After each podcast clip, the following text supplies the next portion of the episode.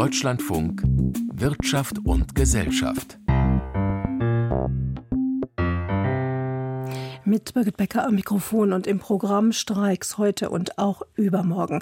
Nach Bahnen und ÖPNV geht es nun um den Flugverkehr. Gleich mehr dazu im Bericht, worum es geht beim Konflikt bei der Lufthansa-Tochter und was will Verdi für das Bodenpersonal an den Flughäfen erreichen. In Deutschland wird immer mehr Energie durch Erneuerbare erzeugt, aber für Zeiten von Windstille und Dunkelheit braucht es eine Absicherung. Wie die organisiert wird, entscheidet darüber, wann tatsächlich der letzte Kohlemeiler abgeschaltet werden werden kann. Und seit heute gibt es den Plan der Bundesregierung dazu. Das zum Start der Sendung an Katrin Büsker berichtet. Nach mehr als einem Jahr Diskussionen hat die Ampel eine Art Minimalkompromiss gefunden, einige Fragen jedoch auf den Sommer vertagt. Die Kraftwerkstrategie beschreibt, wie wir neue Kraftwerkstypen, die wasserstofffähig sind, in den Markt bringen werden. So der grüne Wirtschaftsminister Robert Habeck in einem Video, das auf Social-Media-Accounts seines Ministeriums verbreitet wurde. Die Ampel hat sich darauf verständigt, neue Gaskraftwerke mit einer Leistung von insgesamt 10 Gigawatt zu fördern, sowohl was die Investitionen angeht als auch den Betrieb. Zunächst wird in diesen neuen Kraftwerken Erdgas verstromt, perspektivisch soll Wasserstoff zum Einsatz kommen. Der Staat wird die Preisdifferenz zwischen Erdgas und Wasserstoff für die geförderten Kraftwerke übernehmen, so der Plan. 2032 soll ein definitives Datum für die Umstellung auf 100 Prozent Wasserstoff festgelegt werden, das zwischen 2035 und 2040 liegt. Entscheidend wird dafür sein, wie stark der Hochlauf einer Wasserstoffwirtschaft gelingt. In eben diesem 2032 soll spätestens das neue Wasserstoffkernnetz für Deutschland fertiggestellt sein, sodass die Versorgung der neuen Kraftwerke gesichert werden kann. Sie sollen an Standorten stehen, die günstig für die Netzstabilität liegen, vielleicht also an den bisherigen Standorten von Kohlekraftwerken. Die neuen Anlagen sollen dann klimafreundlicher zur Netzstabilität beitragen. Um eben für die Zeit, in der keine Sonne scheint und kein Wind weht, trotzdem sicherzustellen, dass die Energieversorgung gewährleistet wird. Und das tun wir. Und das ist jetzt heute mit diesem ersten wichtigen Schritt schon mal ein wirklicher Fortschritt. Unterstrich Regierungssprecher Steffen Hebestreit. Die Kraftwerkstrategie ist so etwas wie eins der fehlenden Puzzlestücke. So Wirtschaftsminister Robert Habeck. Es bleiben jedoch Fragen ungeklärt. So haben sich die Koalitionspartner grundsätzlich darauf verständigt, dass ein Kapazitätsmechanismus in Deutschland geschaffen werden soll. Die politische Einigung darüber soll aber erst im Sommer getroffen werden. Ein Kapazitätsmechanismus könnte weitere Anreize für den Bau neuer Kraftwerke setzen. Ein Problem ist nämlich, da die Gaskraftwerke nur bei Bedarf zum Einsatz kommen sollen, ist es betriebswirtschaftlich schwer, mit ihnen zu kalkulieren. Die Monopolkommission hatte deshalb im Oktober die Einführung eines wettbewerblich gesteuerten Kapazitätsmarktes vorgeschlagen. Ähnlich hat Belgien seinen Kohleausstieg abgesichert. Grob gesagt, hier würde nicht allein Strom am Markt gehandelt, sondern die Kapazität, ihn zu erzeugen. Für die Zukunft ist es aber auch wichtig, das Strommarktsystem insgesamt neu zu denken und einen Mechanismus einzuführen, der die Kapazitäten insgesamt berücksichtigt bzw. vergütet ließ Wirtschaftsminister Robert Habeck wissen. Das Geld für die Förderung der Kraftwerke soll aus dem Klima- und Transformationsfonds kommen. Dafür könnten um die 16 Milliarden Euro nötig sein. Die Koalition hatte lange über die Kraftwerkstrategie diskutiert. Das Wirtschaftsministerium hatte ursprünglich deutlich höhere Kapazitäten eingeplant, entsprechend auch deutlich höhere Förderkosten. Dies wollte die FDP nicht mitgehen. Sie bestand außerdem auf einen technologieoffeneren Ansatz, etwa bei der Produktion des eingesetzten Wasserstoffs. Der Chef des Energiekonzerns Uniper zeigte sich gegenüber der deutschen Presseagentur zuversichtlich, einen Teil der geplanten Kraftwerke zu bauen. Auch der Energiekonzern LEAG hat eigenen Angaben zufolge Pläne für Gaskraftwerke in der Schublade. Je nach Ausgestaltung der Details könnte die Förderung der Kraftwerke durch den Staat für mehrere Unternehmen attraktiv sein. Der Erfolg der Pläne werde jedoch maßgeblich von der konkreten Umsetzung abhängen, erklärte der Verband kommunaler Unternehmen, der die Strategie grundsätzlich begrüßt. Umweltverbände zeigten sich skeptisch. An Kathrin Büsker war das. Die Hinwendung zu erneuerbaren Energien, der Ausstieg aus der Atomkraft. Für diesen Weg, den Deutschland ja sehr stringent geht, gibt es oft Kritik. Es sei ein Sonderweg. Er sei zu experimentell. Ein Blick in die Welt zeigt aber, so besonders ist der Weg gar nicht. Selbst Atomkraft- und Kohleland China setzt massiv auf erneuerbare Energien so sehr, dass dieser Weg zu einem entscheidenden Wachstumsfaktor wird. Benjamin Eisel dazu. Wo man sich auch umhört, hört man, es läuft nicht so gut. Woher kommen dann die 5,2 Prozent Wachstum, fragen sich viele. So last year, China saw a massive uh, increase in investment in clean energy. Lauri Milivirta vom Center for Research on Energy and Clean Air mit Sitz in Finnland. Der Umwelt-Think Tank kommt zu dem Schluss, dass vor allem Investitionen in erneuerbare Energien das chinesische Wachstum gestützt haben. Uh, Investiert wurde sowohl in den Einsatz uh, sauberer Technologien, insbesondere Solarenergie und also Elektrofahrzeuge, als auch in die Produktion. So wurde die Herstellung von Batterien, Solarmodulen, Elektrofahrzeugen und vielen anderen Technologien massiv ausgeweitet. Wir schätzen, dass all das im vergangenen Jahr 40 Prozent zum Wachstum des chinesischen Bruttoinlandsprodukts beigetragen hat. Ohne diesen Zuwachs bei den sauberen erneuerbaren Energien hätte das Wachstum 3 Prozent betragen und nicht 5,2 Prozent. Der finnische Umwelt-Think Tank hat Wachstumsdaten von 20 verschiedenen Wirtschaftszweigen ausgewertet, Investitionskosten von Technologien analysiert und die Ergebnisse mit der chinesischen Berechnung des Bruttoinlandsprodukts abgeglichen. Neben dem Beitrag zum Wachstum hätten die Investitionen noch einen weiteren Effekt, sagt Li Shuo. Er leitet den China Climate Hub beim Think Tank Asia Society in der US-Hauptstadt Washington.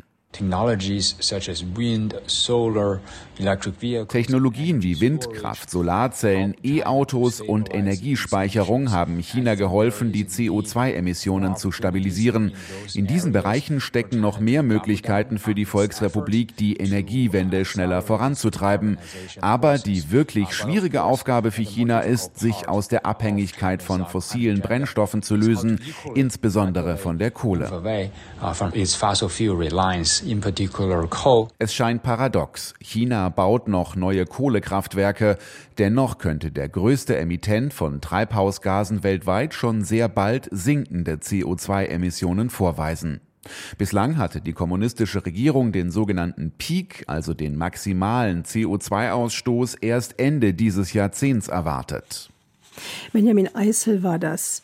Denkt man an Heizungsgesetz oder Schuldenbremse, dann hat man den Eindruck, dass Kompromissfähigkeit nicht gerade zu den Stärken der Ampelkoalition gehört. Umso erstaunlicher scheint jetzt, dass die Ampelparteien in einen wahren Ideenwettbewerb treten, wenn es um die Frage geht, was Konjunktur und Unternehmen helfen könnte. Und das Ganze geschieht in einer noch streitfreien Atmosphäre. Streitfrei, obwohl die Konzepte unterschiedlich sind.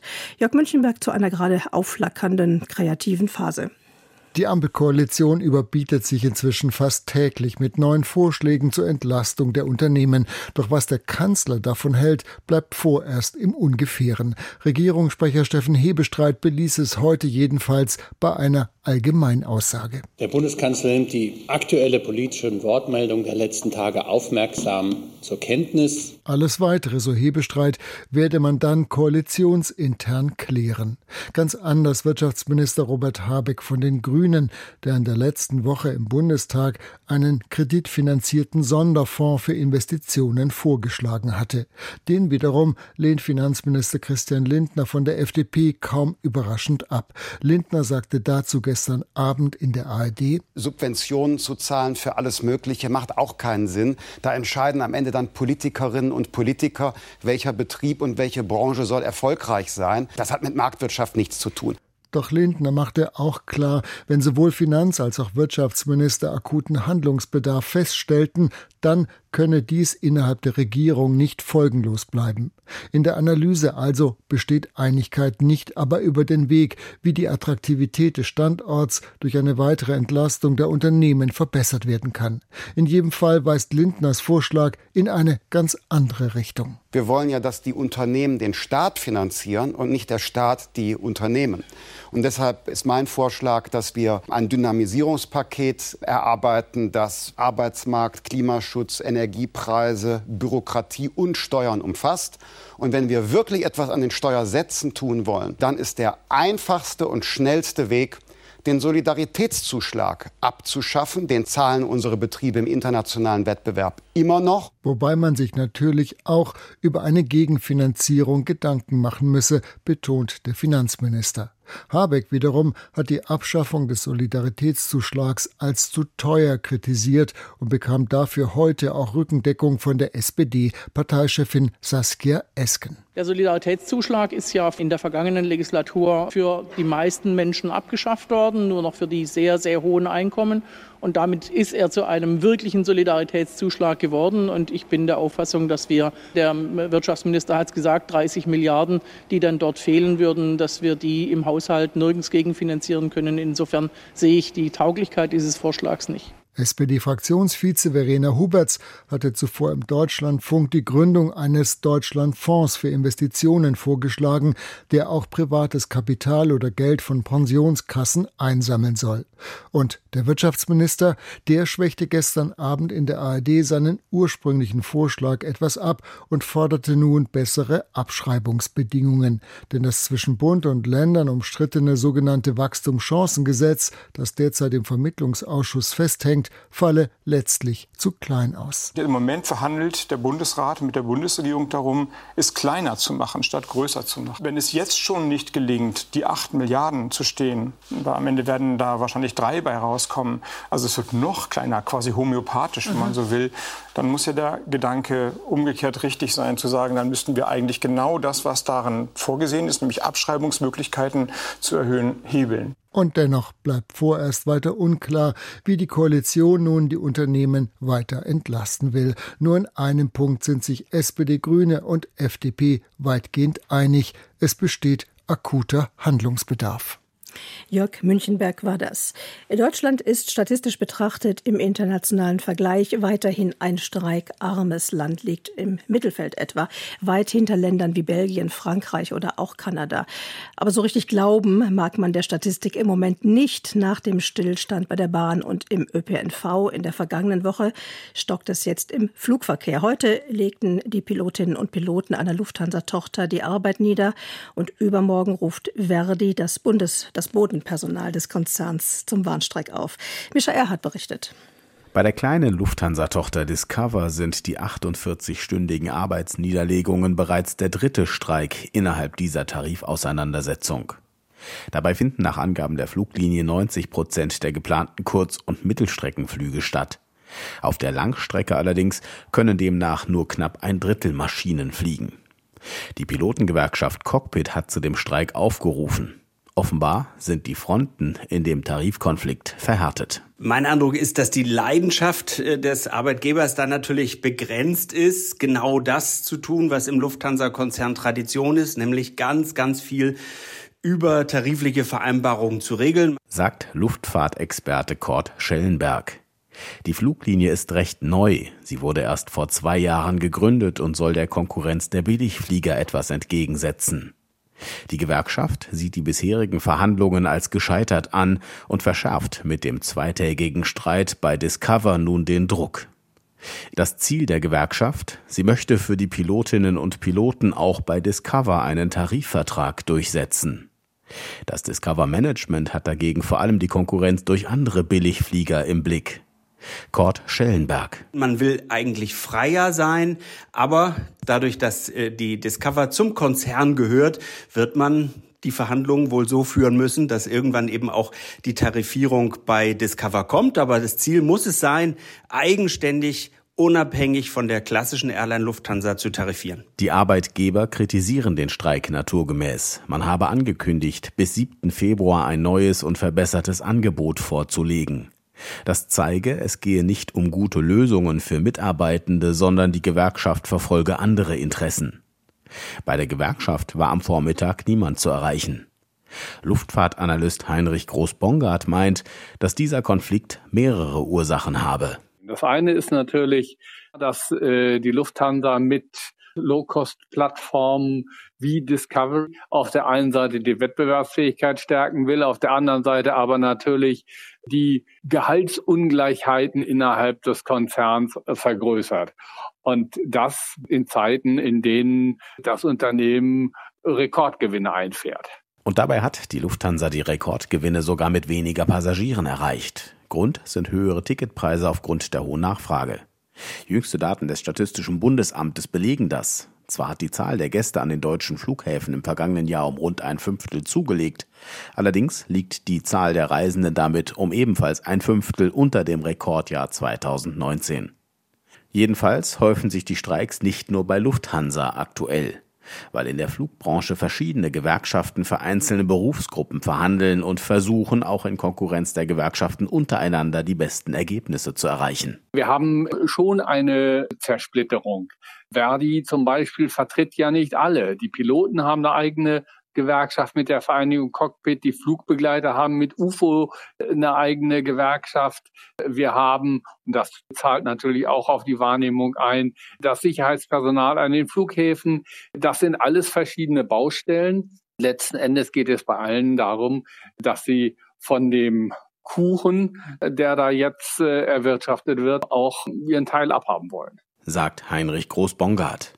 Hinzu kommt noch der allgemeine Personal- und Fachkräftemangel, der zusammen mit der hohen Inflation die Verhandlungsposition von Gewerkschaften stärkt. So wird der Ausstand bei Lufthansa Discover nicht der letzte Streik sein. Bereits für Mittwoch hat Verdi das Bodenpersonal der Lufthansa zu Streiks aufgerufen.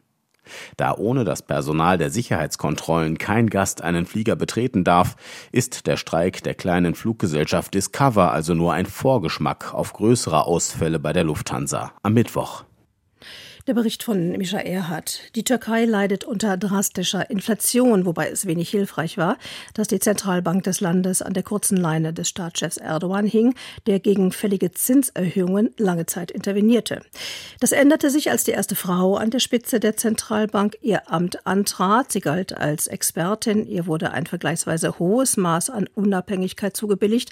Aber auch sie ist nun zurückgetreten unter etwas dubiosen Umständen.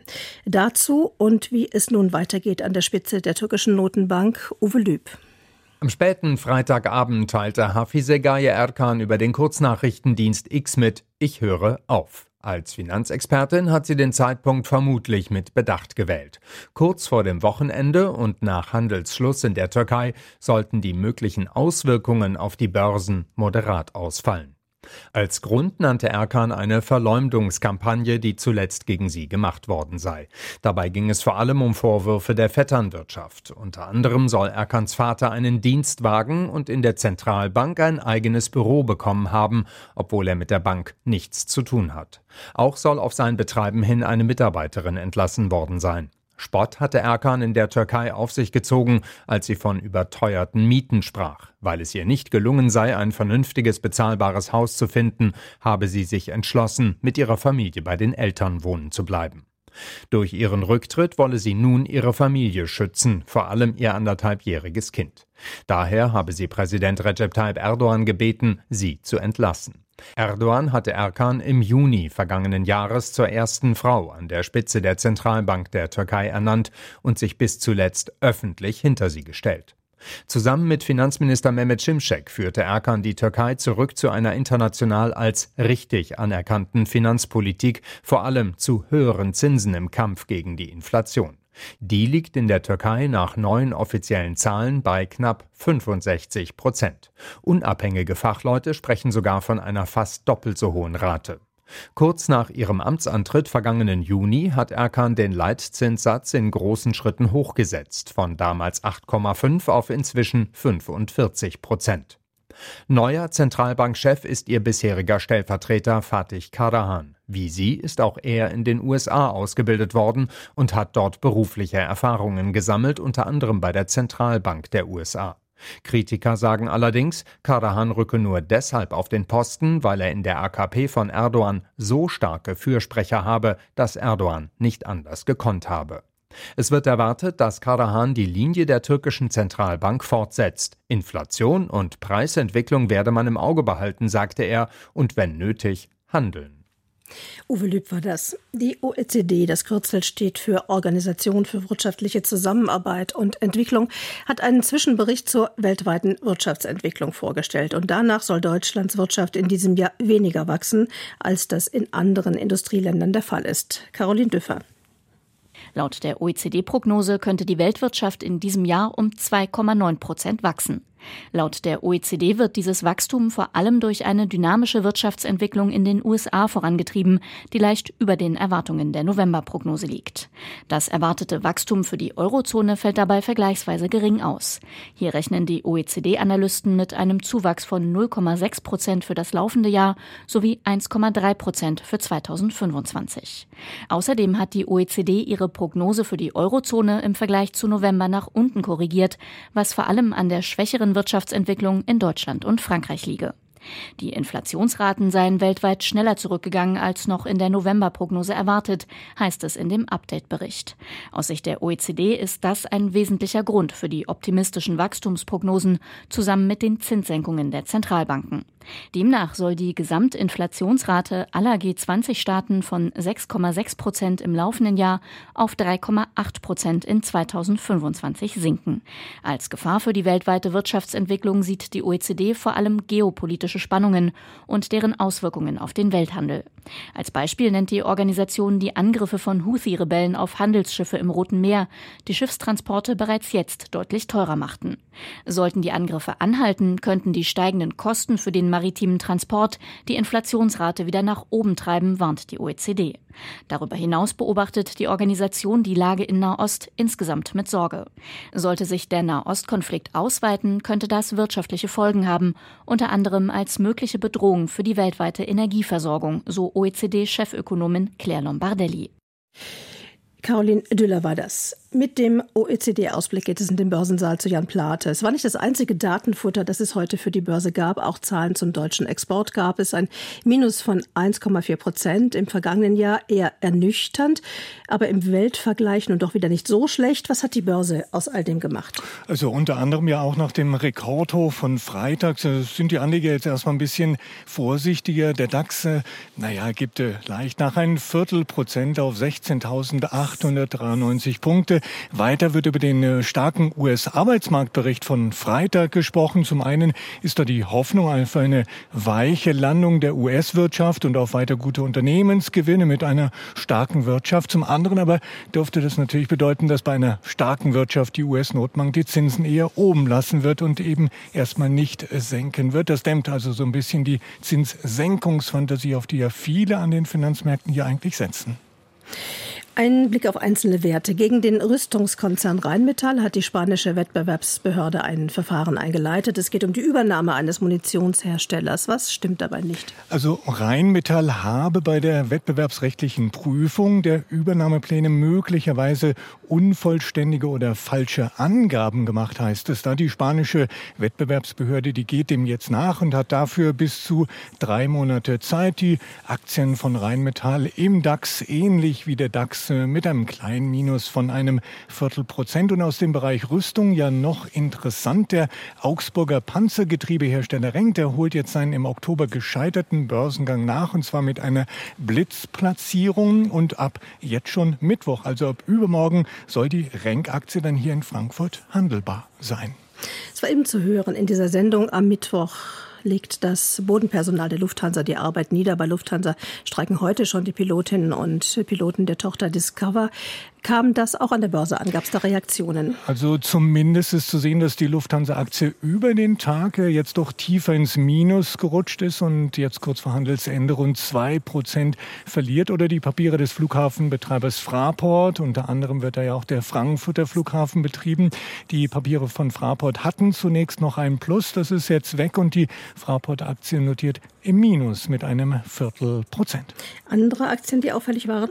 Also aus dem DAX zum Beispiel Bayersdorf, äh, der Nivea-Hersteller Bayersdorf schlägt für 2023 eine höhere Dividende von einem Euro vor und kündigt ein Aktienrückkaufprogramm an von bis zu 500 Millionen Euro. Das soll im Mai beginnen. Das wurde jetzt am späten Nachmittag bekannt. Die Bayersdorf-Aktie im DAX hat ihr Plus deutlich ausgebaut auf jetzt fast äh, drei Prozent. Oder der bayerische Biotech-Firma Morphosis. Da gibt es Übernahmespekulationen durch den Arzneimittelhersteller Novartis. Der Schweizer Pharmakonzern befindet sich Insidern zufolge in fortgeschrittenen Gesprächen zu eben einer Übernahme von Morphosis, wie die Nachrichtenagentur Reuters berichtete. Und die Aktien von Morphosis, die springen um satte 36 Prozent nach oben. Dann gucken wir noch auf Euro-Anleihen und den Goldpreis. Der Euro steht bei einem Dollar 0,727 der deutschen Anleihen. Die durchschnittliche Rendite heute bei 2,29 Prozent und der Goldpreis verliert rund 15 Dollar im Vergleich zu Freitagnachmittag. Der Goldpreis bei rund 2019 Dollar. Jan Platte war das mit dem Börsenbericht. Vielen Dank. Damit geht Wirtschaft und Gesellschaft zu Ende. Gleich nach der Nachrichtenkultur heute. Hier verabschiedet sich Birgit Becker. Danke fürs Zuhören. Einen schönen Tag.